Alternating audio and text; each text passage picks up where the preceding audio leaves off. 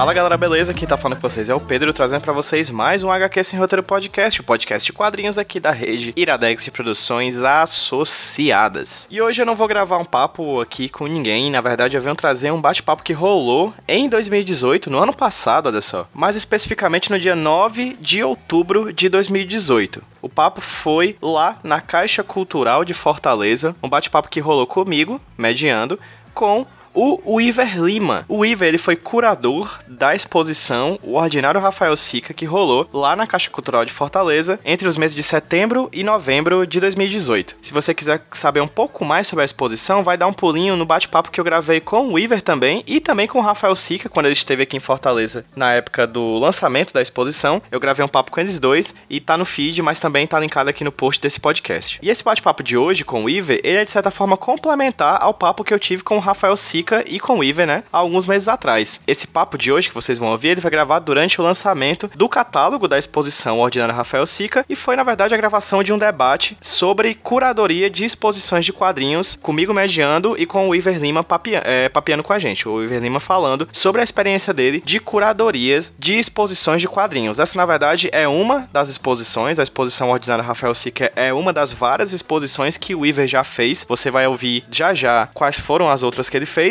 e ele vem trazer, na verdade, algumas especificações interessantes, algumas dicas interessantes, tanto para quem quer trabalhar com curadoria de eventos, de exposições, quanto quem quer trabalhar especificamente com a curadoria de projetos de quadrinhos. Então fica aqui o agradecimento ao Iver por ter me convidado para mediar o bate-papo. Fica aqui o agradecimento também por ele ter topado gravar essa conversa aqui pro HQ Sem Roteiro que vocês estão ouvindo agora. O Iver, muito obrigado. Fica aqui o agradecimento também à Monstra, o coletivo do qual o Iver faz parte e que realiza várias exposições e várias ações relacionadas a quadrinhos e artes visuais aqui no Ceará e no Brasil também, já que, por exemplo, a exposição Ordinário Rafael Sica viajou até o Rio de Janeiro. Fica aqui o agradecimento ao Iver, fica aqui o agradecimento à Monstra e fica aqui também um agradecimento ao espaço da Caixa Cultural de Fortaleza. A Caixa Cultural é um, é um espaço maravilhoso que tem várias exposições, que tem várias ações, que tem várias peças de teatro. Então, se você é de Fortaleza, visite a Caixa Cultural, saiba o que está rolando por lá. E se você é de outros estados também, a Caixa Cultural existe em outros estados e fica aqui a,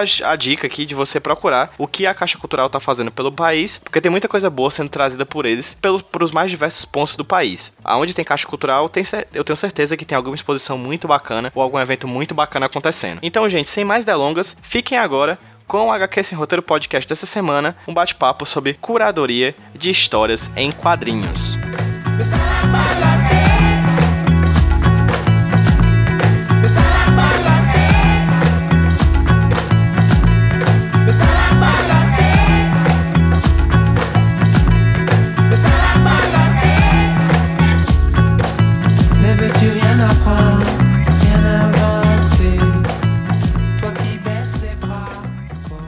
Ao lançamento do, do catálogo da exposição Ordinário Rafael Sica. Vocês viram ali fora a exposição? Vocês já chegaram? Todo mundo já viu, né? Já vieram antes e tal. Lindo, né? Lindo demais. E o responsável por aquilo ali está aqui do meu lado, que é o nosso debatedor. A gente vai falar aqui sobre curadoria de exposições de quadrinhos, que é um, eu acho que é um, é um Fortaleza é um local bem privilegiado para a gente ter a oportunidade de ter um bate-papo sobre isso, sabe? Tipo, curadoria, e não somente curadoria, mas curadoria de quadrinhos, mas eu vou deixar que vocês inicialmente. Batam palmas pro cara aqui, cara. Esse cara fez aquela exposição, o Iver Lima. Primeiramente, muito obrigado pelo convite de ter me chamado para mediar essa conversa com vocês. Vai ser um bate-papo, vocês, vocês vão ter também um tempinho para conversar com o Iver, tirar dúvidas e tudo mais, mas peço para que você se apresente aí para quem está aqui com a gente. Quem é você, cara? Valeu, obrigado, gente. É, obrigado, PJ, aí pela, por, pelo pedido de palmas, né? Isso saiu do nosso script. Não vou lhe pagar por isso. Ah, tá, tudo bem. Não que tem script o... também. Eu agradeço aí todos vocês terem vindo aqui hoje, nessa noite, noite de terça-feira, para cá, para gente lançar um catálogo de uma exposição de quadrinhos. Como o PJ bem lembrou, assim, a gente está bem, né? E está criando esses momentos dentro de um assim de, um, de uma expressão de arte que ela sempre fica com essa cara de coisa pobre, daquela, daquela menos subcultura, daquela coisa que não é levada a séria. Mas nós estamos aqui, trouxemos uma exposição de quadrinhos para dentro da, da Caixa Cultural, passou num programa de de patrocínio nacional da Caixa. E hoje a gente está lançando um catálogo dessa exposição, que na verdade tem um formato de uma publicação, de uma revista, e a gente, é, junto com, com Rafael Sica, queria que fosse uma coisa assim mais, é, mais informal, não tão com aquele aspecto mais sério. Uh, logo mais esse catálogo vai ser distribuído para vocês. E entre as coisas que tem no catálogo que eu acho que seria interessante é uma grande entrevista com Sica. PJ, na vinda do Rafael Sica aqui em Fortaleza, conseguiu também fazer uma entrevista com, com o Rafael Sica e quebrou alguma, alguma fama, uma fama que o cara tinha que não falava, aquela coisa toda, todo mundo impressionado. Mas eu vou dizer uma coisa, assim, o PJ saiu super bem porque geralmente quando o Sica não fica à vontade, ele não fala mesmo. E o PJ conseguiu conversar aí com ele meia hora, uma hora, empolgadíssimo. Então, é... Vou botar no meu currículo isso, cara. Isso Fiz aí... Rafael Sica falar por meia hora. Olha aí. Foi incrível. Consegui uma entrevista com Sica por meia hora. Hoje aqui a gente vai falar um pouco sobre esse processo de fazer curadorias de exposições de quadrinhos. Muitas pessoas que a gente anda por aí fica falando: "Ah, eu queria fazer uma exposição de quadrinhos. Ah, como é que é?" Fica essa, sempre essa dúvida do tipo: "Eu vou fazer uma exposição, o que é que eu preciso para fazer uma exposição?" E muitas das vezes assim, para responder todas essas perguntas, falta tempo. E aí, aproveitando que a gente ia fazer o catálogo, a gente resolveu fazer esse bate-papo para isso, que é justamente para a gente ter esse momento para pessoas que têm interesse em saber como se faz uma exposição específica de quadrinhos, no caso, é um momento para a gente dialogar sobre isso. Né? Também uma coisa que o que eu vou falar aqui são experiências próprias, então não existe só essa maneira, lógico, mas o que eu vou dividir com vocês é uma produção que já vem há mais de uma década de, de, específica de curadorias de histórias em quadrinhos. Então, acho que vai ter alguma valia, uh, pelo menos como experiência, para quem quiser se aventurar por, ir, por esse caminho, ou para quem realmente também quiser, como artista, algum dia expor.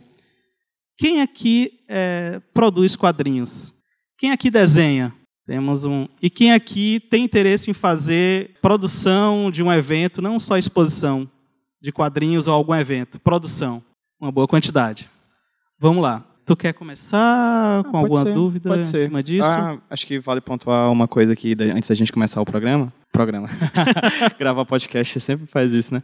Mas é porque é mais, vai ser mais ou menos isso mesmo, assim. Eu, eu tenho um podcast chamado HQ Sem Roteiro. O Iver falou, por exemplo, dessa entrevista que eu fiz com o Rafael Sica, em que eu falei com ele meia hora. Sempre bacana pontuar isso, pois é um fato, né? Uma coisa destaque. Mas aqui a gente vai, a gente vai seguir mais ou menos o esquema do que eu faço lá. A gente vai sem roteiro. O HQ sem roteiro tem não porque não tem pauta e não tem roteiro. A gente senta e conversa e vai ser mais ou menos isso. Daí então, o nome HQ sem roteiro. É, exatamente. Porque não tem pauta. Então eu vou conversando aqui com o Iver, fazendo perguntas e tudo mais. Quando faltar perguntas, eu, eu peço a ajuda do, da plateia.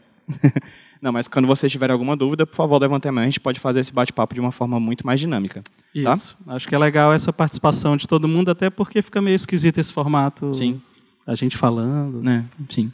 Né? Mas eu queria começar com, conversando contigo, Iver, sobre você como curador de exposições, assim. Se possível, fala um pouquinho sobre a tua experiência. E eu sei que meio que quando a gente chega num bate-papo sobre esse, sobre quadrinhos, quem já leu quadrinhos, quem, quem curte arte, etc., a gente meio que já tem o pressuposto na cabeça do que é o que a gente está falando, né? Mas, assim, acho que é bacana falar com as suas palavras o que é curadoria. O que é curadoria para você e como é que você se enveredou por esse caminho. Eu sou um desenhista, sou um quadrinista e também estou no circuito das artes visuais, né?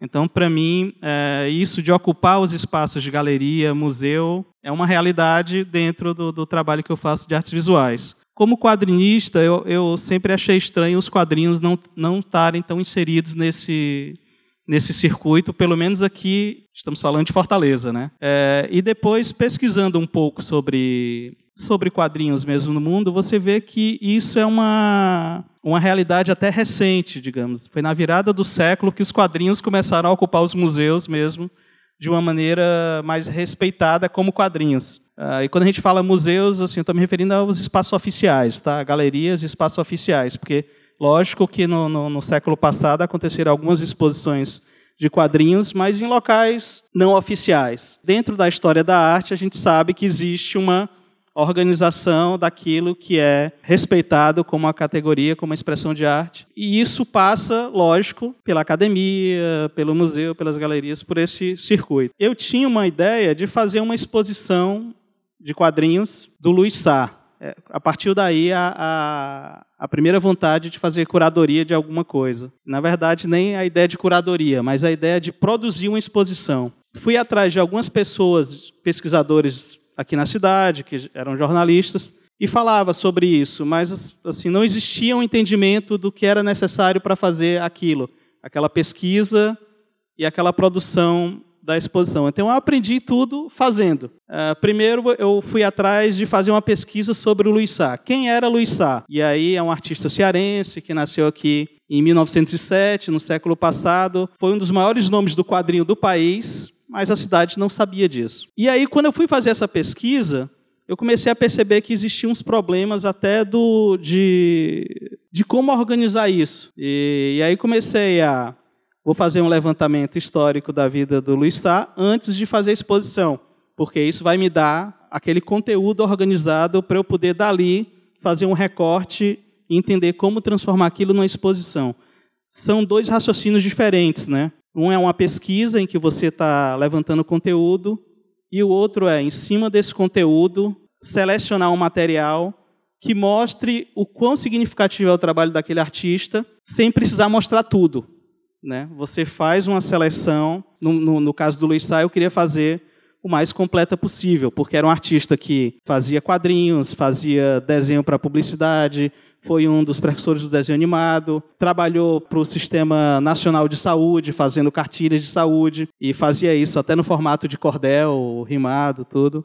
Então, trabalhou também como art, é, pelas artes visuais, como pintor. Então existia toda uma um rico, uma rico possibilidades de coisas que ele fez que cada nicho desse na verdade, daria uma exposição. Nós poderíamos trabalhar, mostrar só o Luiz Sá quadrinista, mostrar só o Luiz Sá pintor, mostrar só o Luiz Sá animador. Mas nós tínhamos a função de fazer uma exposição para mostrar toda essa versatilidade dele. E nasceu daí a minha primeira experiência como um curador, como alguém que entende o que é fazer uma curadoria. É lógico que, para variar, eu meti o pé pelas mãos em várias coisas. Assim, eu comecei a perceber que, ah, montei a exposição e agora eu vou ter que traduzir algumas obras para as pessoas, explicar que, por que, que aquela obra está ali, pelo menos, né? Eu, tô, eu faço uma parede, eu tenho que, a pessoa tem que perceber o que é aquilo.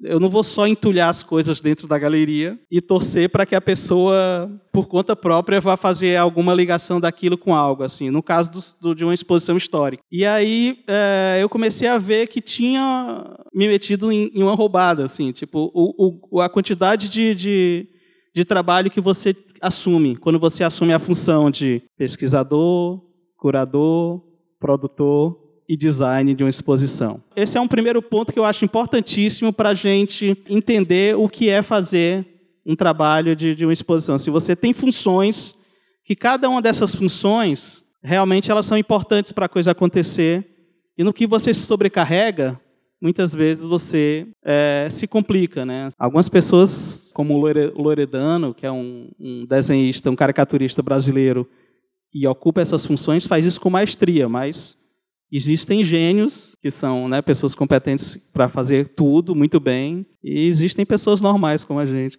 que vão fazer e percebem que precisam da ajuda e do outro para completar aquilo e tornar essa vivência mais, essa produção mais é, competente. Acho que mostrando os slides, eu posso falar um pouco para vocês de quatro exemplos de curadoria, rapidamente, e a partir daí fica mais fácil a gente desenvolver a conversa. Essa foi a, no caso, é a primeira exposição que eu falei de quadrinhos, que é a que eu fiz, né? Que é a exposição em comemoração ao centenário do Luiz Sá. E é interessante porque assim foi também uma da, foi uma exposição que a, foi o único local do país onde aconteceu uma homenagem de centenário ao Luiz Sá. Ele foi um artista que trabalhou basicamente no Rio de Janeiro então que era a capital assim do, do, do, país, e saiu daqui do Ceará com uns 20 e poucos anos. Quando é, a gente falava de Luiz Sá aqui, era desconhecimento total nesse final dos 90 e início dos 2000. E com essa exposição a gente conseguiu resgatar um dos maiores nomes dos quadrinhos do país. E eu tenho esse trabalho como um trabalho muito importante dentro da minha contribuição aos quadrinhos aqui no Ceará, sabe? Eu acho que é um artista que merecia uma atenção e, e a gente ia falhar com ele se na data do seu centenário não tivesse nenhuma homenagem a ele em algum local do país. Felizmente teve aqui no Ceará, em Fortaleza, cidade natal do, do, do, artista. A outra exposição, bom, essa exposição tem um caráter histórico. Essa outra exposição, que é a Monstra Comics, ela já tem a ver com a produção independente de quadrinhos. E aí a gente entra numa outra maneira de fazer a exposição, que é você tem um segmento, uma linguagem, os quadrinhos como toda arte tem vários gêneros, várias é, possibilidades de recorte.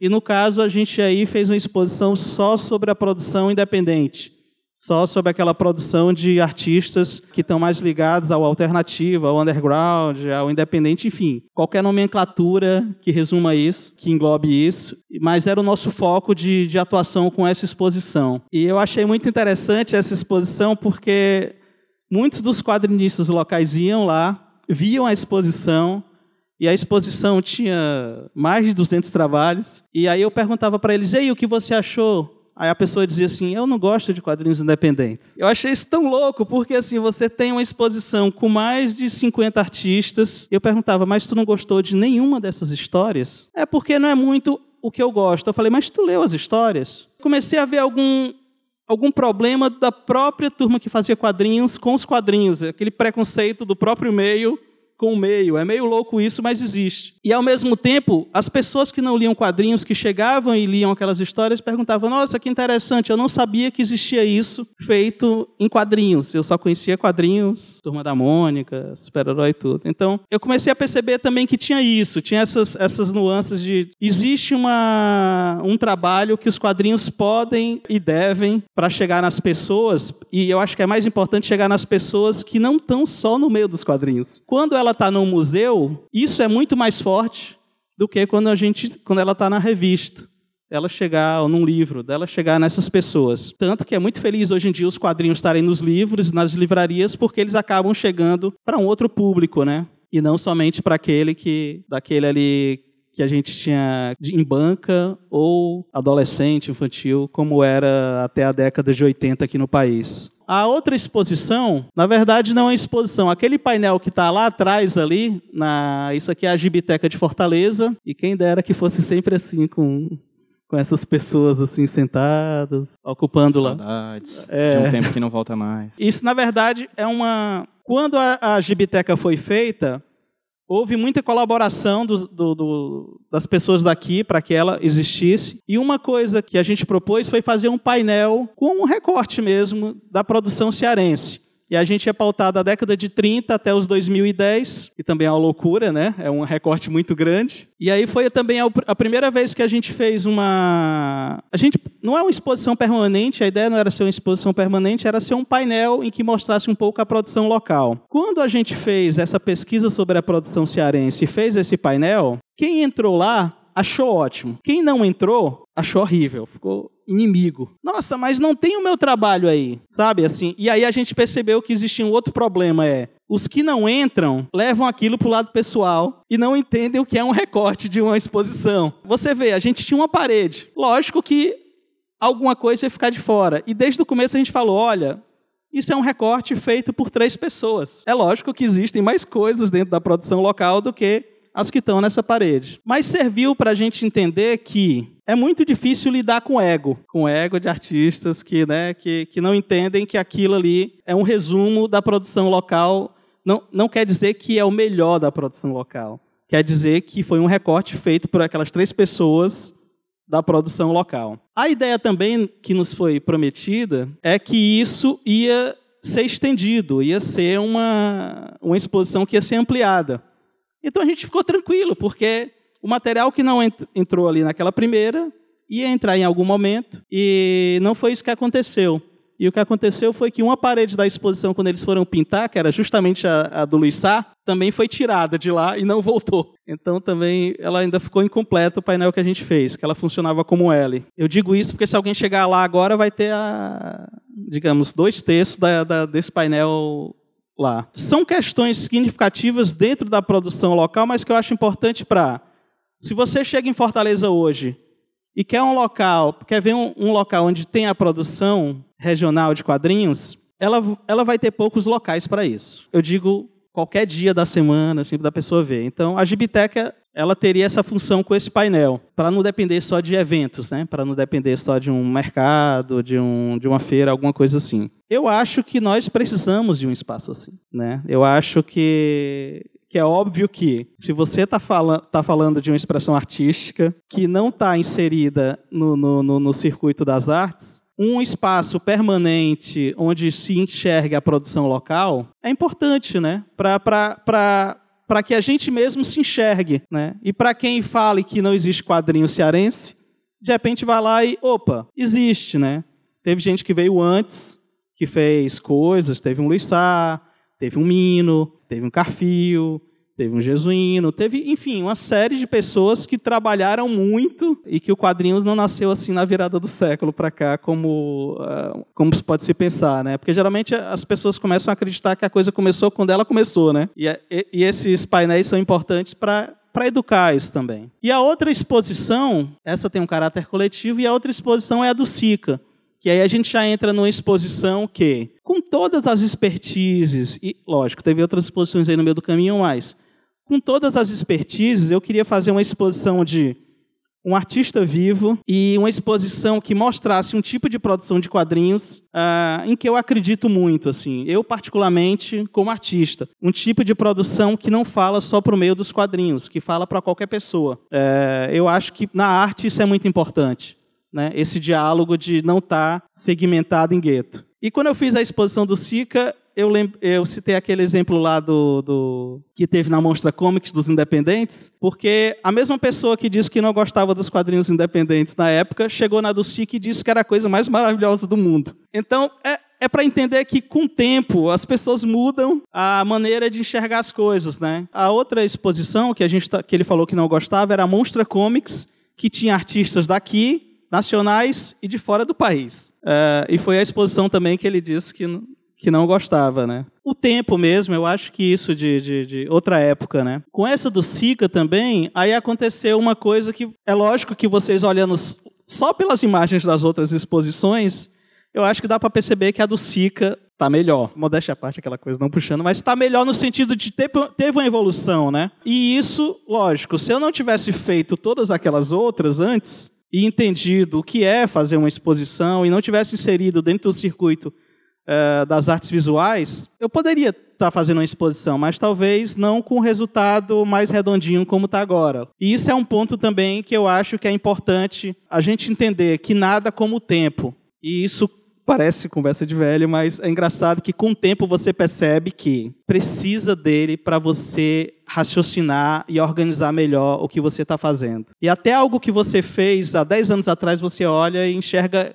No momento que você estava fazendo, você não via erro nenhum, né? Aí, dez anos depois, você olha para aquilo e, nossa, eu fiz isso, assim. Então, quando você vai ganhando uma certa expertise, uma certa experiência naquilo e consegue fazer aquilo raciocinando melhor, é lógico que o resultado vai sair melhor. Algumas pessoas, quando elas se propõem a, a falar sobre quadrinhos no sentido de, ah, eu queria que meus quadrinhos fossem respeitados. Eu peço para ver o, eu sempre peço para ver o trabalho das pessoas. Algumas pessoas me conhecem aqui, eu sempre estou circulando, tentando ver quem está produzindo, dos mais novos aos né, que estão aí há mais tempo. E quando eu peço para ver o trabalho da pessoa, digamos assim, ah, eu queria ver o teu trabalho. E eu já fui em casa de algumas pessoas que na hora que a pessoa foi mostrar o trabalho, tá, você vê que ele, ele mesmo não tem cuidado com o trabalho. E isso é um ponto que diz muito da maneira como a gente lida com quadrinhos. Né? O, pró o próprio meio ele não entende aquilo como uma expressão artística que merece ser cuidada. Por exemplo, a maneira como armazena os papéis, a maneira desorganizada como guarda a, a, a sua produção. Se você quiser fazer uma exposição de um quadrinista cearense hoje em dia, você se mete num grande problema. Porque você tem que ajudar a pessoa a reorganizar a produção dela, e tornar aquilo de uma maneira organizada, visível, que a gente consiga trabalhar. E isso eu não estou falando dos novos somente, estou falando geral mesmo. Uh, você pega um grande quadrinista local, chega lá para queria fazer uma exposição sua. Você se mete numa roubada, porque a maneira como a pessoa guardou o acervo dela ou guarda é caótico. Você nem com a melhor das intenções você consegue, pelo menos não num tempo hábil, organizar aquilo, né? E a própria pessoa, às vezes, ela também não, não consegue organizar. Então a gente entra Com o no. Sica foi diferente? Com o Sica foi diferente no sentido, tipo, ele mesmo já tinha dentro da produção dele uma organização em séries da produção dele. Ele tem a série Ordinário, ele tem a série Fachadas, ele tem a série Triste. Ele mesmo já organizou a produção dele em séries, assim, o que é muito próximo das artes visuais que é um raciocínio que está mais próximo das artes visuais do que propriamente do, do, do da linguagem dos quadrinhos. Então, né, quando a gente chega lá, também a gente vê que, mesmo meio caótico no sentido de, tipo, tá misturado em gavetas, mas cada série está na sua pasta, sabe? Assim, ele tinha um cuidado, pelo menos, com isso do armazenamento. Não, os sketchbooks dele são, são locais de, de treino, de é o local, digamos, livre, né? É o local que ele anota as ideias que vão chegar a alguma coisa. E, e, o sketchbook é caótico mesmo. Como, como qualquer caderno de qualquer artista, é um local de, de empurrar ideias, né? Se uma ou outra ideia dali tem corpo, ele desenvolve. É legal porque no sketchbook você vê os princípios de algumas ideias que vão virar séries. E que no sketchbook você não dá nada. Né? Eu não sei se, se vocês olharam com atenção algumas coisas lá do sketchbook, que você vê que aquilo ali é uma ideia de uma tirinha do ordinário, que aquilo ali é uma ideia de uma tirinha da Fachadas, mas que enquanto ideia, muitas vezes é só um, um RAF, uma coisa que vai gerar uma coisa bem mais potente. O que também é uma coisa muito mais ligada às artes visuais do que aos quadrinhos. Né? Isso de ter o estudo, ter o treino, saber como resolver aquilo para fazer. Que o Sica tem isso também, que eu acho interessante. Ele escolhe para cada série uma solução, tanto na maneira narrativa como na maneira visual. Então, isso foi, foi muito foi muito significativo escolher o Rafael Sica para fazer uma primeira exposição individual de um artista de quadrinhos assim dentro da curadoria que eu dentro do que eu pensava como curadoria assim. Sou fã do trabalho do cara, admiro, mas não foi só por isso, assim. Quando eu pensei em fazer, vou fazer uma exposição de quadrinhos de um artista brasileiro. Foi também por isso, por ele ter dentro desse cenário nacional uma organização mais próxima do que é feito dentro das artes visuais. Quando eu, e aí eu puxo outra discussão. O pessoal dos quadrinhos, por não se encarar como artista, não consegue se organizar para que o trabalho dele seja estudado. E aí, quando a gente diz estudado, eu não estou falando só de exposição, estou falando até da própria academia. Né? Se, se, a, se alguém quiser fazer um trabalho sobre a produção, não vou dizer isso como crítica, mas, por exemplo, se alguém quiser fazer um trabalho, a academia quiser fazer uma pesquisa sobre o trabalho do Mino, ela vai ter muitos problemas. Infelizmente, ela vai ter muitos problemas. E é um trabalho que é riquíssimo, assim, que merecia é, ser estudado, ser documentado. A gente entra numa questão que é o meio dos quadrinhos por ainda não estar tá tão inserido no circuito de, de, galerias e museus, ele tem algumas deficiências. Ele joga que joga contra ele mesmo. E eu acho que um momento como esse aqui, acho que serve para a gente colocar isso em pauta, né? Que a produção local poderia fazer para se ajudar? Isso também é você entender que antes de exigir ou de cobrar alguma coisa, você tem que também ter a sua parte organizada, ter aquela velha história de que primeiro você organiza sua casa, depois você sai reclamando da cidade, né? Ah, o espaço público é de todos, então a mesma coisa de desorganização que você não tem na sua casa, você leva para o espaço público e aí sai criando essa, desorganização em cadeia, né? Eu queria fazer uma pergunta para ti, Iver. Uma coisa até meio de uma perspectiva até um tanto quanto filosófica. Legitimação é uma palavra muito forte hoje em dia quando a gente fala de linguagem dos quadrinhos, mídia dos quadrinhos, história dos quadrinhos, arte dos quadrinhos, né? Quadrinistas, principalmente os mais jovens dessa nova leva do Sica para cá, eles têm essa coisa de colocar nas costas a ideia da legitimação, tipo, transpor essa barreira do entretenimento, que é maravilhoso, nada contra entretenimento, inclusive tem amigos que são, adoro entretenimento, acho, acho necessário que o entretenimento seja uma questão. A gente lê quadrinhos para se entreter também, não deixa de ser, por mais que você fique feliz ou, ou, ou meio deprimido quando você termina de ler algum. É, é um entretenimento, não deixa de ser, né? E sempre quando eu penso, estudo, quando eu levava em consideração as questões relacionadas nesse nesse, nesse binômio quadrinhos, museu, esse espaço legitimador, quando a gente lê sobre isso academicamente, a gente sempre vem com os mesmos nomes. Ah, Roy Lichtenstein levou o quadrinho para o museu. E sempre tem essa questão meio de que o museu, ele, acho que talvez seja uma palavra que não condiga diretamente com o que eu quero dizer, mas debocha, assim, do, dessa linguagem de massa. Durante muito tempo, hoje em dia nem tanto, assim. O que acabou trazendo para mim um sentimento em relação a essa, esse binômio quadrinhos museu de dane-se, eu não me importo com o museu, sabe? Eu não me importo com o espaço, o espaço de, de exposição desses quadrinhos que eu leio e que eu já acho arte per se. Não precisa de um espaço legitimador.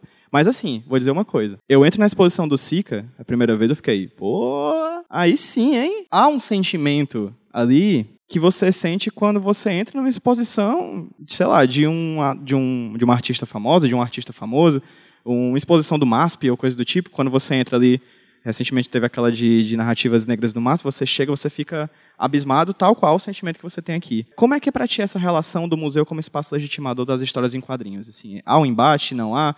O que, é que você acredita que o museu tem a aprender com os quadrinhos e o quadrinho, o quadrinho tem a aprender com o museu? São dois pontos. assim. Quando os quadrinhos entra, foram inseridos nas artes visuais, eles foram inseridos de uma maneira cômica. Assim. Era tipo o Liechtenstein, quando ele pegava a retícula dos quadrinhos, o que virou a marca registrada dele, e pegava um fragmento de uma história em quadrinhos e ampliava e colocava dentro do museu. O que aqueles artistas da pop art estavam fazendo naquele momento era mostrando que qualquer coisa ruim poderia ser arte, qualquer coisa muito ruim poderia ser arte. E que a arte, no caso, dessa maneira, como uma coisa de massa, ela poderia, poderia estar em todo local. Nas revistas em quadrinhos, numa, numa latinha de sopa.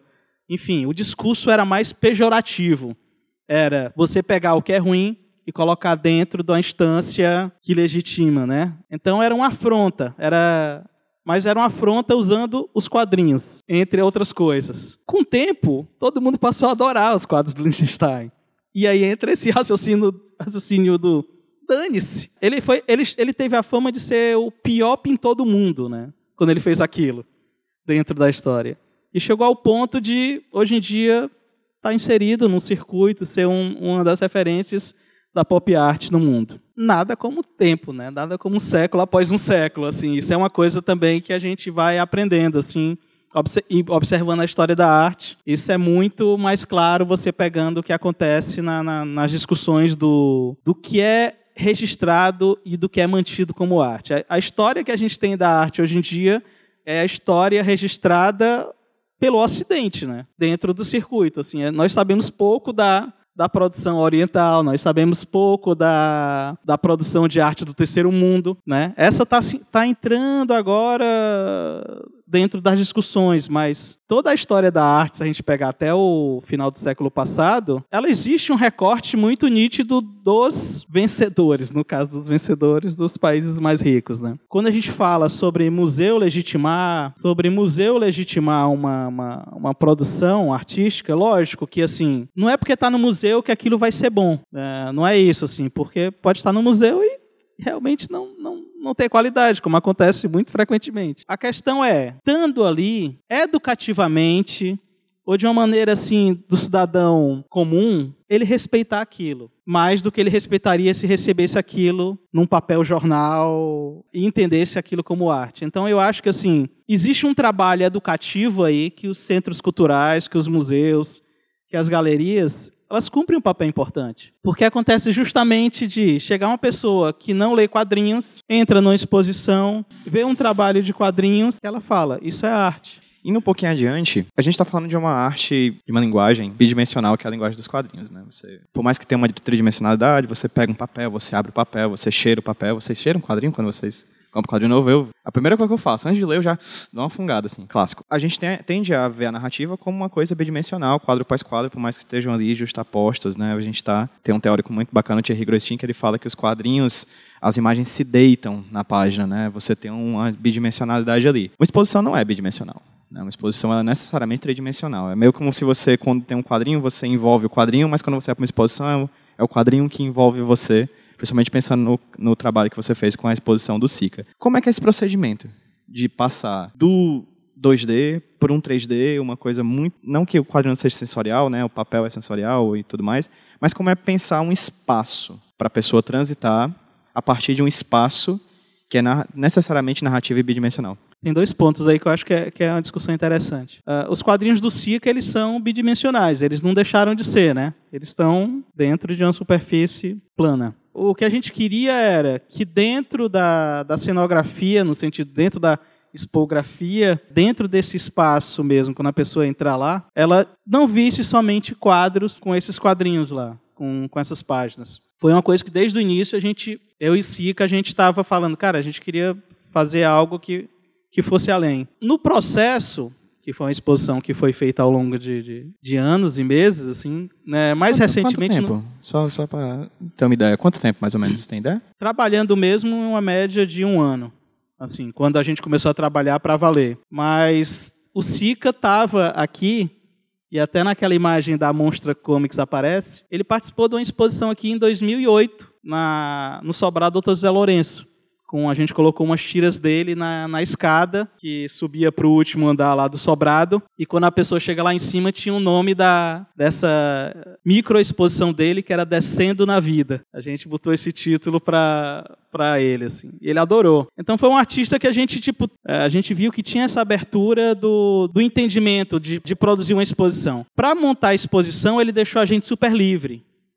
Ele falou, cara, eu confio, assim. é, a gente ia conversando, eu ia jogando as ideias. E as ideias iam, sem problema nenhum, casando. Eu acho que isso é um ponto legal, né? Ele mandou um desenho para mim, que era esse, que é o desenho desse personagem triste na frente dessa casa de madeira. Tem todo um cenário decadente ao redor dessa casa, assim. Quando eu vi esse desenho, eu resolvi automaticamente que era o centro da exposição, que assim, que era a exposição mudou tudo. E é engraçado isso no processo. A gente tinha uma outra montagem de exposição, a gente tinha uma coisa labiríntica que a gente estava fazendo. Quando a gente viu esse desenho, a gente falou, cara, tem que ter uma casa de madeira no meio da exposição. Ponto, né? Não tem volta. Como a gente vai fazer isso? A gente já já sai do orçamento, né? Mas não tem volta, a gente tem que fazer isso. E isso é um ponto interessante, assim, quando você tem um artista que entende e embarca na, na, na, na viagem, né? Ele falou, cara, vamos lá. E a ideia era a gente construir essa casa de madeira.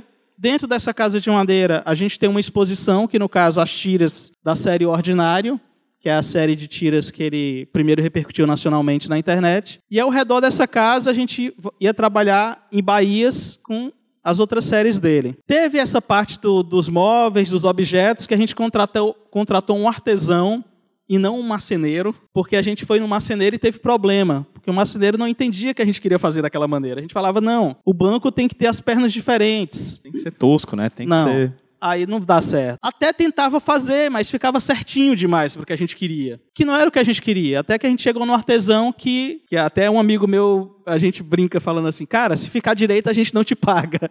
E aí ele entendeu, né, que como é que a gente queria. Era, era... E até na hora que a gente estava explicando para ele, ele escrevia lá, como é isso aqui? Aí a gente, tudo errado. Aí ele, ah, é viajando na maionese.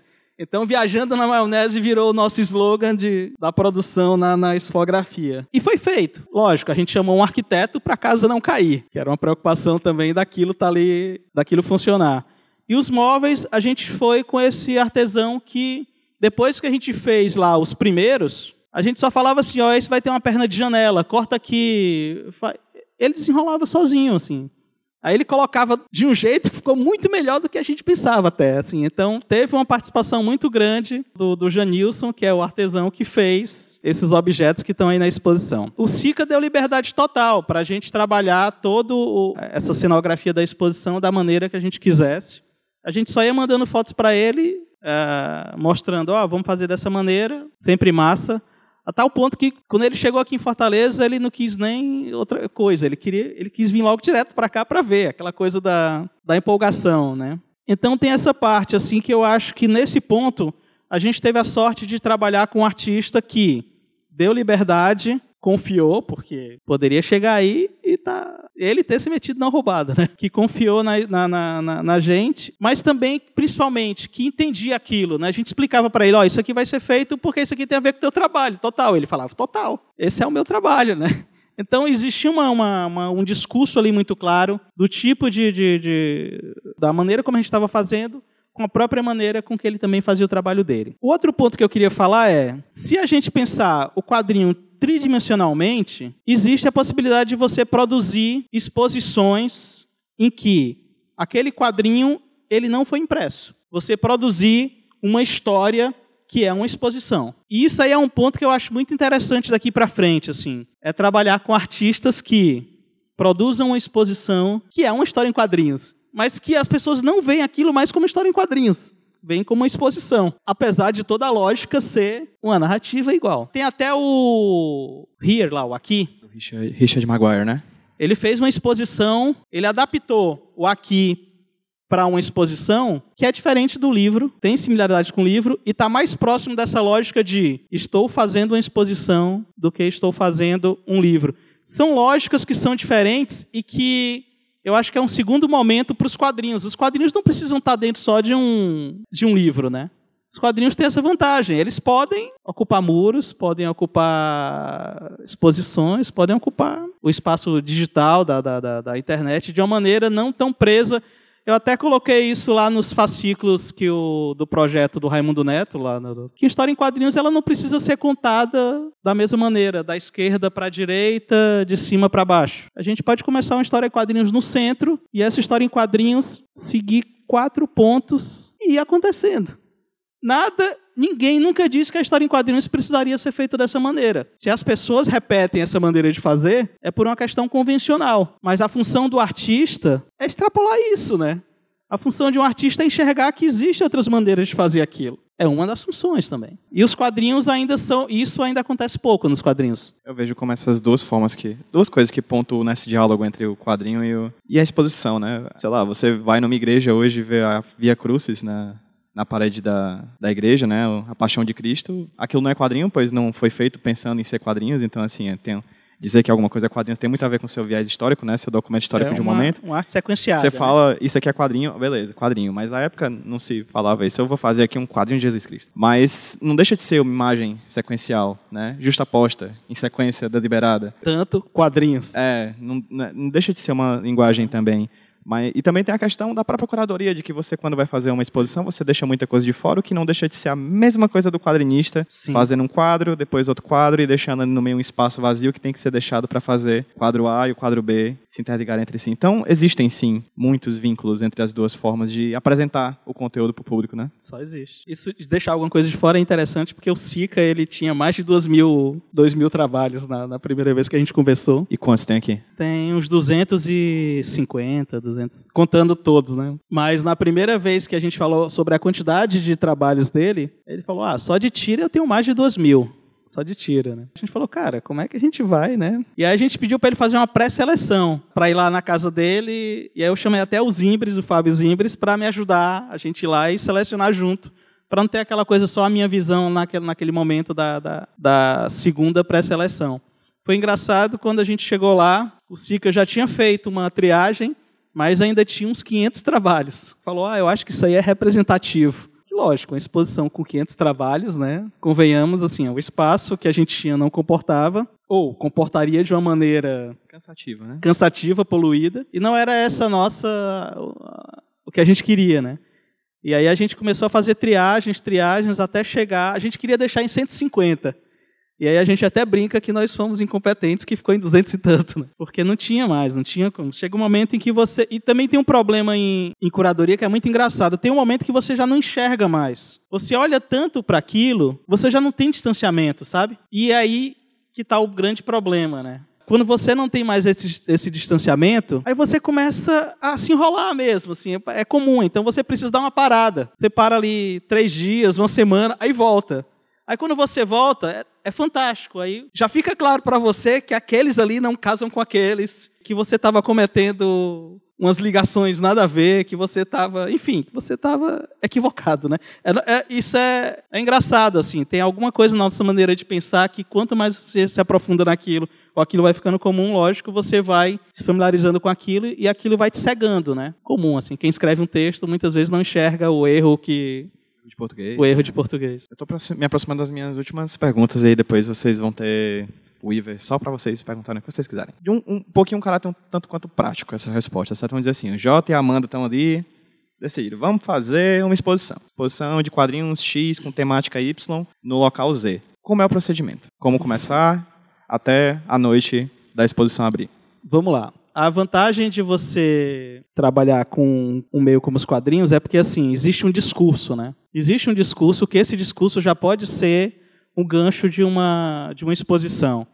Então você pode, dentro de uma, de uma linha, você produzir uma exposição. É, vamos ver se fica mais claro. Você, mesmo sendo um artista novo, você pode se organizar através do, se o teu trabalho ele tem uma, um discurso claro, um tema, um foco, um ponto. Isso é muito importante para você aprovar um projeto. É, eu acho que o primeiro ponto é você saber o que você tem de mais forte no seu trabalho, para aquilo te dar o gancho para você fazer o projeto, para poder aprovar e poder executar uma exposição. Isso eu estou falando de exposição em que você vai correr atrás de patrocínio. Ah, imagine que você é um artista novo, está chegando e vai querer expor seu trabalho, ninguém conhece, a pessoa vai querer saber o que é aquilo. Você vai chegar com 30 histórias diferentes que a pessoa, a pessoa vai ler e vai continuar sem saber se vale a pena apostar naquilo. Mas se você chega e fala que seu trabalho aborda a questão contemporânea X, tem o foco nisso, fica mais claro. E aí a pessoa pode se interessar por aquele tema e a partir daí pode olhar melhor para o que você está fazendo. Eu digo, eu estou citando logo isso porque é onde logo, quando a gente vai analisar projetos, é onde logo morre 70, 80% dos projetos. Assim, chega um montão de coisa confusa que você não sabe qual é a da pessoa. E muitas vezes quando você está fazendo projeto também, você, se você não consegue achar esse discurso, esse foco, você se perde. Então acho que o primeiro ponto é esse. O que é o conteúdo? Qual é o foco? Qual é o discurso? Eu acho que isso aí é o pulo do gato. Eu acho que isso aí é o grande, é o grande pulo do gato. É você ter noção de onde você é mais forte, o que você está fazendo, o que é o seu trabalho, quem é você. Porque o que falta é isso. Imagine que toda arte tem centenas, milhares de pessoas fazendo. Por que, que a sua é a que vai ser exposta no local, numa, numa seleção? Então, tem que ter um, uma tradução para isso muito clara para quem vai ver o projeto. O outro ponto é a maneira de apresentar, né? Você, você imaginou que você está fazendo o projeto. Ok, eu tenho uma, eu tenho o meu trabalho, eu tenho certeza do que eu sou como artista, eu tenho pontos altos aqui. Agora eu vou fazer o projeto. Eu vou fazer o projeto de uma no caso exposição. Eu tenho que saber todos os itens de uma exposição, né? Então eu vou ter, entrar numa questão aí que se você não tem experiência para isso, vá atrás de algum produtor. Muitas das coisas que eu fui fazendo, eu fui atrás de gente que já fazia e perguntando mesmo, tipo assim, como é que eu faço isso? As pessoas iam dizendo, alguns não diziam, mas outros diziam. Hein? Tem sempre os que são tem sempre os que são gente. Mas é isso, é não ter vergonha mesmo, sabe? De até porque assim, um orçamento é um outro item muito importante num projeto. Assim, você pode pensar uma exposição. Ah, vou fazer uma exposição. Aí você calcula um valor que não dá para executar a exposição. Não dá. E aí você aprova, mas não dá para fazer. Não adiantou, né? Desaprovou de imediato, porque você errou no orçamento.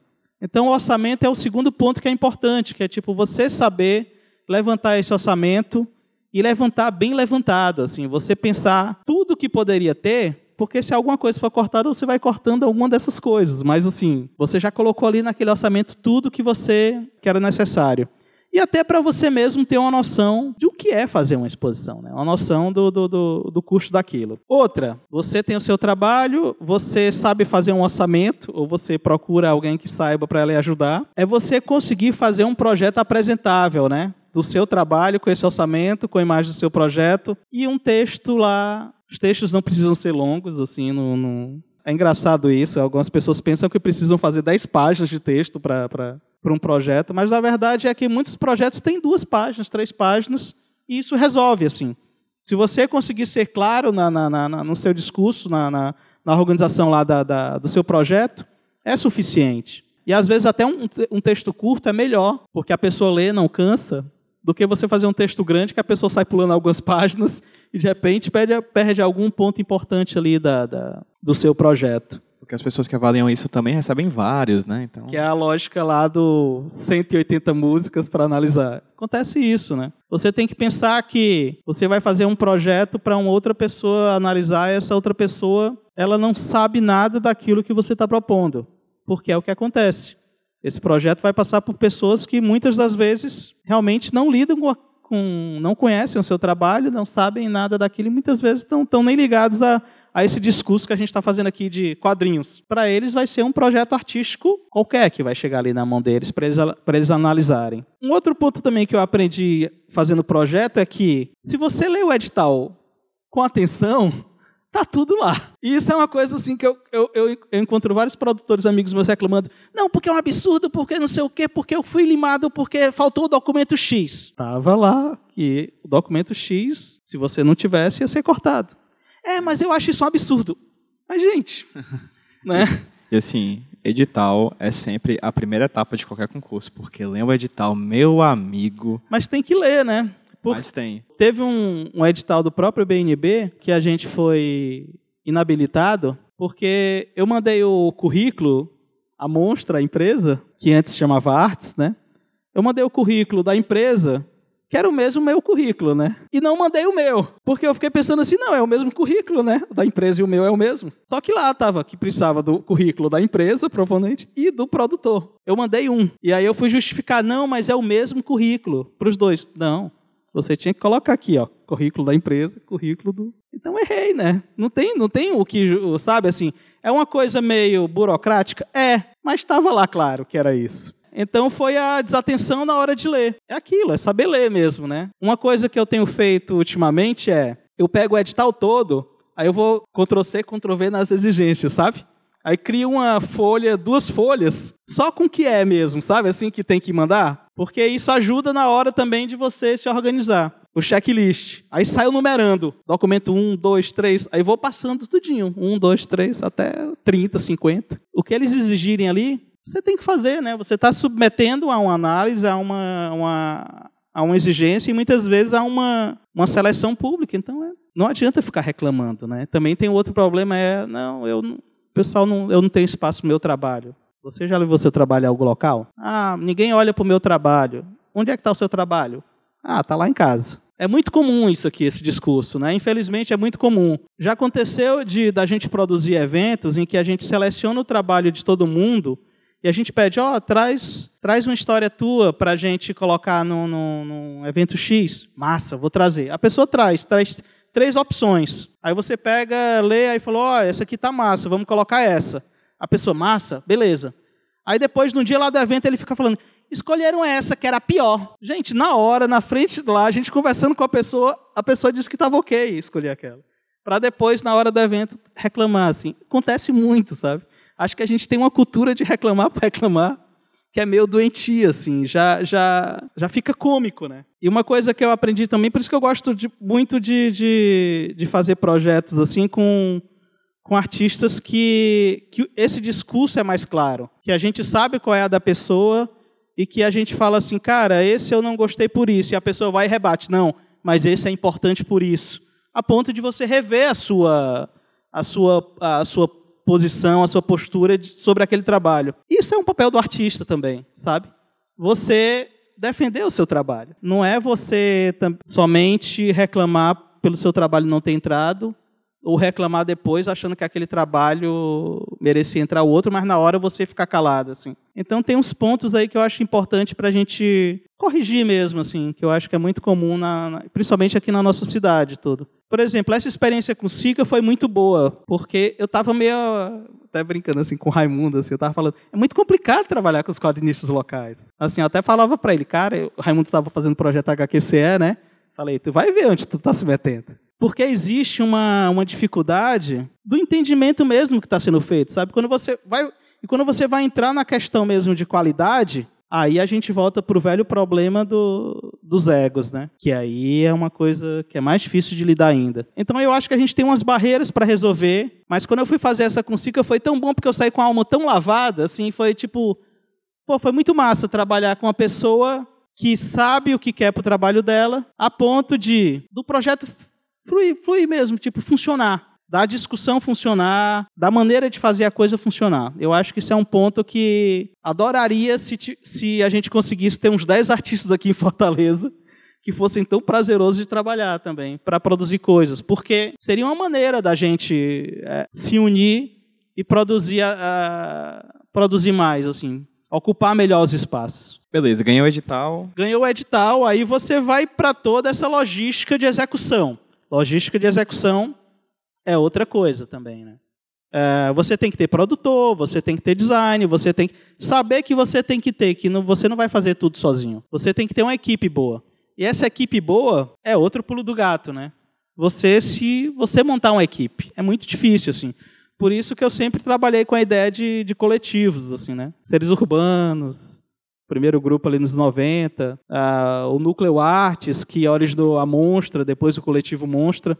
A gente sempre teve essa coisa de trabalhar em coletivo e eu acho isso. Tem uma frase do, do, do, do Tamburini, que é um quadrinista italiano que eu gosto muito, que é que ele diz assim que você trabalhar sozinho, aquilo representa a sua, a sua posição, a sua maneira de ver o mundo.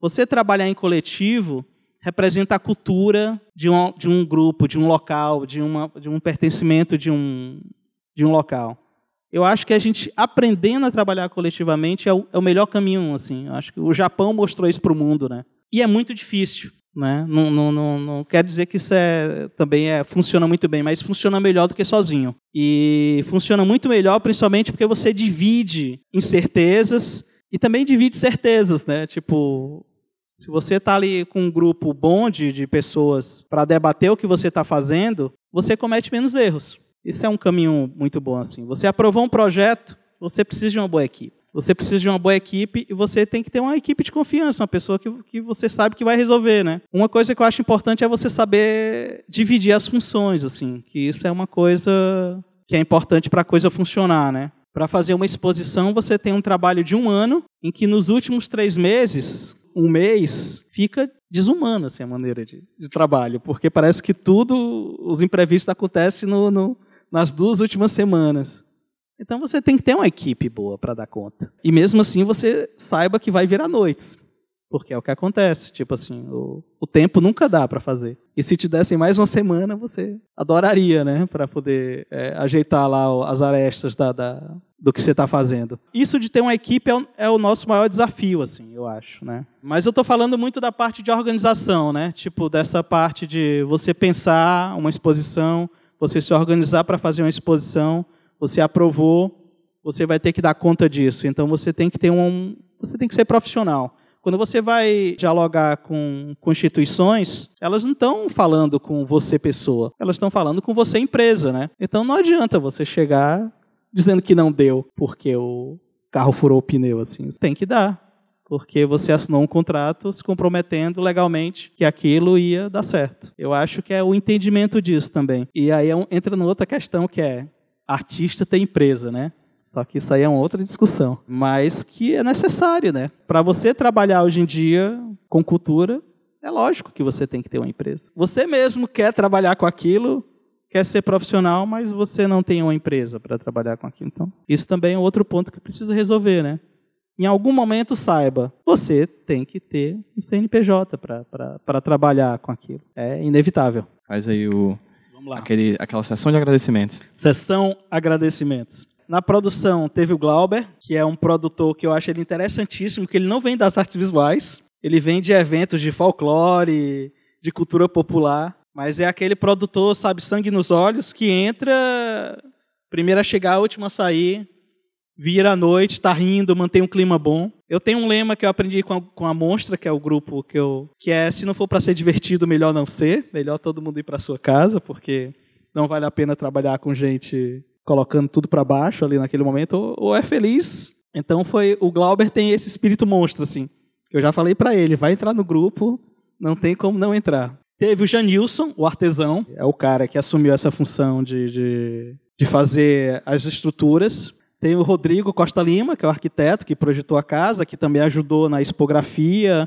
A gente ficou lá fazendo os 3D daquilo, as maquetes eletrônicas para ver se aquilo ia funcionar. O Rodrigo também é design também, que também tem essa parte da, da, do design. Eu também sou design gráfico e a gente também contou com outro amigo nosso também que para dar uma ajuda no design, para ser o, o que ia resolver tudo na hora dos perrengues, que também se chama Rodrigo. É, a gente tem aqui a Sônia, da assessoria de imprensa, que é. A gente já trabalhou algum tempo em algumas exposições, então fica muito fácil, porque às vezes eu mando um texto para ela, ela desenrola, manda, é muito. Uh, das assessorias assim que a gente tem trabalhado, é muito tranquilo trabalhar com a Sônia, porque ela também tem uma equipe que trabalha com ela, então isso torna tudo muito, muito ágil, né? Uh, chegou ao ponto de eu mandar um texto para ela num dia, no outro dia sair publicado no jornal, né? Assim.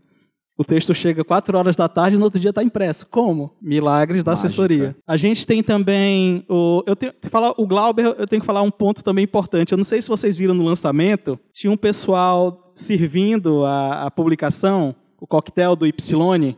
Era um Y numa, numas abas. Como chama o colete de. Avental. A gente queria, a gente tentou contratar uma equipe de coquetel para fazer o coquetel, né, da exposição. E aí a gente não, não, não conseguia que as pessoas entendessem que a gente queria um coquetel mais informal, tudo. E aí veio aquela ideia da gente fazer um coquetel com din-din, com salgadinho, que eram as coisas que a Monstro já fazia, né? Coquetel com din-din, tudo, o grupo. A gente trouxe para cá, a caixa teve que aceitar, lógico, né? Autorizar, porque... E a gente fez lá fora, colocou aquelas, aquelas lâmpadas de, de quermesse, né? De feirinha, tudo. Que é uma coisa muito do, do, do, do produtor, do Glauber. E aí a gente teve essa ideia de contratar pessoas que já vendiam coxinha, que já vendiam pipoca, que já vendiam din-din. Só explicando pra quem ocasionalmente não seja de Fortaleza e não esteja entendendo o que é din-din. Din-din é uma coisa que muda de nome pra cada canto do país. Aqui em Fortaleza é din-din. Acredito que no Rio de Janeiro é sacolé, em alguns outros cantos é chupa-chups, enfim, é aquele docinho gelado que o pessoal faz, coloca no saquinho plástico e a gente fica chupando, beleza? Só explicando. Momento cearenseis pra vocês. para eles servirem. Então o coquetel foi muito mais difícil fazer aquele coquetel do que contratar uma empresa. E aí o Glauber contratou um, um mestre de de cerimônia que cuida de tudo para ser o cara para cuidar do coquetel. E aí o avental, como a gente ia servir a revista Y, a gente colocou, fez um avental somente com Y na, na- no avental. Algumas pessoas quando chegaram perceberam assim, tipo, mas uma ideia dessa, por exemplo, é porque teve na equipe um cara como o Glauber que que deu suporte para que isso acontecesse. Os saquinhos de pipocas, assim, nas conversas da equipe, a gente colo- colocou lá um carimbinho, um obrigado, volte sempre, uns saquinhos de pipoca, cara, servido. Isso foi todo mundo carimbando, assim, né? Mas é uma ideia que nasceu do grupo também, né? Que era uma ideia que eu, eu ia, pass- ia passar batido, né? Se não fosse ali o grupo brincando, criando ideias, não teria. Bom, além desse, dessa turma toda, tem, o, tem todo o pessoal que ajuda no frete, montagem. Teve um marceneiro, Raimundinho, que fez o, o grosso da casa. Tem os amigos da, da Monstra, né, que, que a gente está sempre discutindo. Então teve uma equipe que ela foi muito profissionalzão no trabalho. As exposições eh, do grupo Monstra, a gente montava a gente mesmo, né? Agora o grupo tá meio de stand-by, tá cada um assim, tem uns- fazendo uns trabalhos meio nada a ver, assim, de... Então não dava para chamar o grupo para montar a exposição do Sica. Mas aí a gente chamou um, um, um Bobô, que é um faz-tudo, que monta exposi- exposição, que chama Raimundinho, que é da equipe de um, de um Josimar. E aí quando ele chegou aí, ele ficou mesmo que o nosso faz tudo dentro da, da exposição para a gente poder se concentrar na montagem. E aí o Sica veio com a Márcia, e aí o Sica montou aquela exposição com a gente. Com aquela- aqueles papeizinhos, aquelas coisas coladas, dentro da moldura, aqueles preguinhos ali. O Sica. É isso, né? A gente. Todo mundo faz. E atrás daqueles pallets montar, foi todo mundo, assim.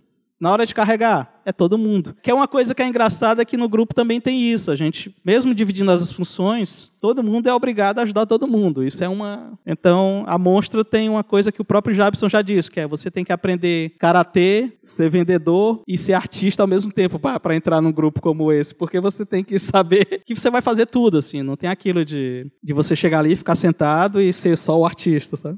Que era até uma coisa engraçada, que algumas das pessoas entraram no grupo muito assim e saíram do grupo outra pessoa, assim. Cara, eu aprendi muita coisa, assim, parece que eu passei pelo exército, assim, na, na, na montagem de algumas exposições da gente, tinha esse clima de, de, de todo mundo trabalhar a tal ponto que, que a gente aprendeu a fazer tudo, né? Eu acho que é isso. O grupo para essa exposição foi essa. Eu gostaria que tivesse até mais pessoas, mas quando eu ligava, algumas pessoas estavam ocupadas mesmo, assim. E, e é como eu disse para aqui, é meio desumano em algum momento, né? É você trabalhar duas semanas direto. Nem é todo mundo que pode pegar duas semanas direto. Você tem que casar ali o cronograma das pessoas, né? Gente, vou chegando mais pro final, fazer a última pergunta pra gente poder distribuir os catálogos, né? Sim. Essa exposição não vai ser só aqui, né? Fala um pouquinho sobre o futuro dela e sobre até os próximos pensamentos aí, caso você já possa adiantar alguma coisa das exposições da Monstra. A do SIC, ela tá seguindo agora pro Rio. Ela abre dia 23, mas ela continua aqui. Como isso, né? Nós, é, nós produzimos uma segunda versão da exposição para levar para lá, pro Rio. Não perguntem como, a gente se mete. a gente, mas a gente tá, tá fazendo uma tá, tá fazendo a mesma exposição lá no Rio agora. Abre dia 23. A gente está viajando para lá agora na próxima semana. A exposição continua aqui até o dia 4 de novembro. Tem uns artistas que estão fazendo uma produção de uma história em quadrinho coletiva, que é uma coisa bem legal. Se tiver algum artista aqui que eu não convidei para esse projeto, por favor, está convidado. A gente quer fazer uma. Tu pode levantar o caderno para mostrar, por favor? Isso é uma outra obra da exposição, que é um caderno que a gente está chamando todos os artistas locais para cada um fazer uma página dessa história. E aí depois a gente pretende lançar isso como uma produção coletiva da local de todos os artistas daqui. Que é outra ideia que vem da monstra, né? Essas coisas colaborativas. Outro ponto, a, a exposição está indo para o Rio, para a Caixa Cultural Rio, e a nossa ideia é que ela circule no próximo ano pelas outras, né? Ela acontece em Fortaleza, depois Rio, e a ideia é que a gente consiga circular pelas outras. A gente mandou o projeto, ninguém sabe, né? Vamos ver. Fora a exposição do SICA, tem esse projeto da produção do quadrinho cearense, que eu queria, no, no primeiro semestre, já estar tá com isso mais organizado. Eu queria organizar uma amostra sobre a produção produção local. E aí a gente está montando um espaço que vai ser base para isso, que a gente vai usar como o local de pensar esse, essa, essa exposição, evento. Não vai ser só uma exposição, mas é uma coisa que para o próximo ano a gente quer fazer, que é ter uma, uma grande mostra da produção local e uma exposição boa também para que as pessoas tenham aquela sensação de entrar e, opa, o que é isso, né? Isso eu acho que é, que é fundamental. Também no próximo ano a gente tem alguns projetos que são individuais do, do, do, da turma da Monstra, mas que eu prefiro até divulgar depois, assim. Eu acho que, falando de quadrinhos, são esses, assim, Sica e esse da produção cearense, que também eu queria também que todo mundo que está aqui, que tivesse interesse de participar disso, que, por favor, falar lá no Facebook, Instagram, e-mail, opa, quero participar. Aproveita e diz aí quais são. Facebook. Tudo é monstra.art, arroba monstra, a mulher do monstro, ponto, arte, com temudo, né? ART. Então, a, a, ideia também é que no próximo ano o Grupo Monstra volte aí com, com uma ação meio arte atentado. Vamos ver o que é que vai rolar. Weaver, eu não agradeço bastante o papo. Acho que foi bem bacana, foi bem elucidativo. Espero que vocês tenham curtido também. E eu queria pedir uma salva de palmas, por favor, para nosso. A todos nós. Valeu. É isso.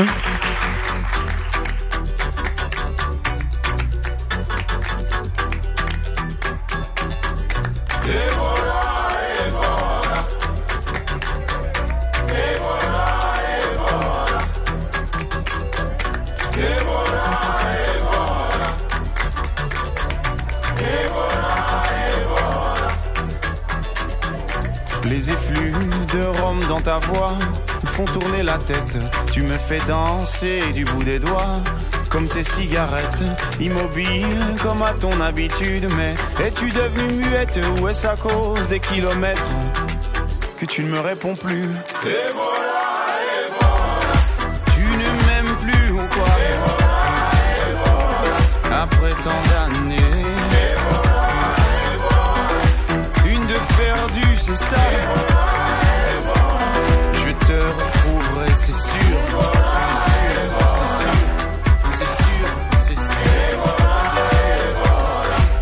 C'est sûr. Souviens-toi de la première fois où nos regards s'étaient croisés, même que ton œil disait merde à l'autre, surtout à moi. Mais pourquoi moi alors que les autres te trouvaient bien trop laide? Peut-être que moi je suis trop bête, mais je sais t'écouter.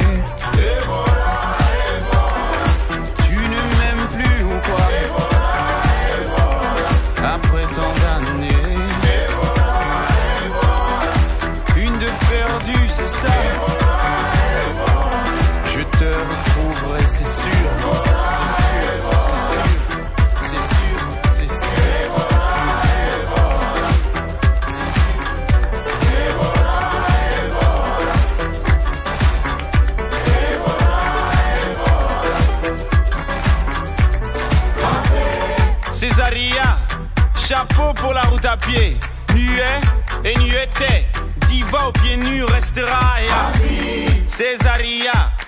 la mort aussi.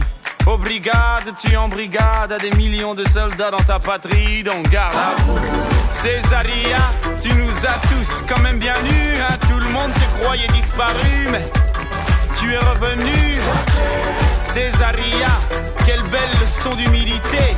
Malgré toutes ces bouteilles de rhum, tous les chemins mènent à la dignité. Tu ne m'aimes plus ou quoi Après tant d'années. Une de perdue, c'est ça.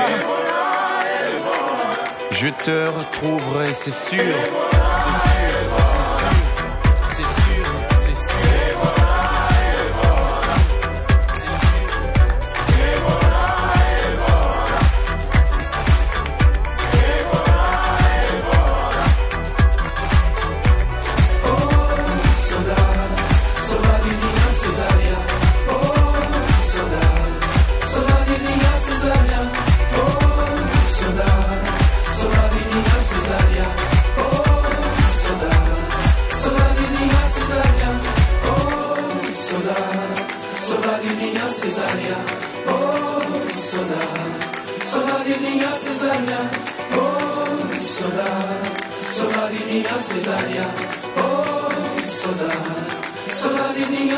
Oh, oi Oh,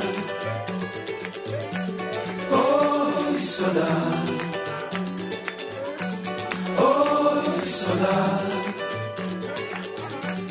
oh, saudade, oi.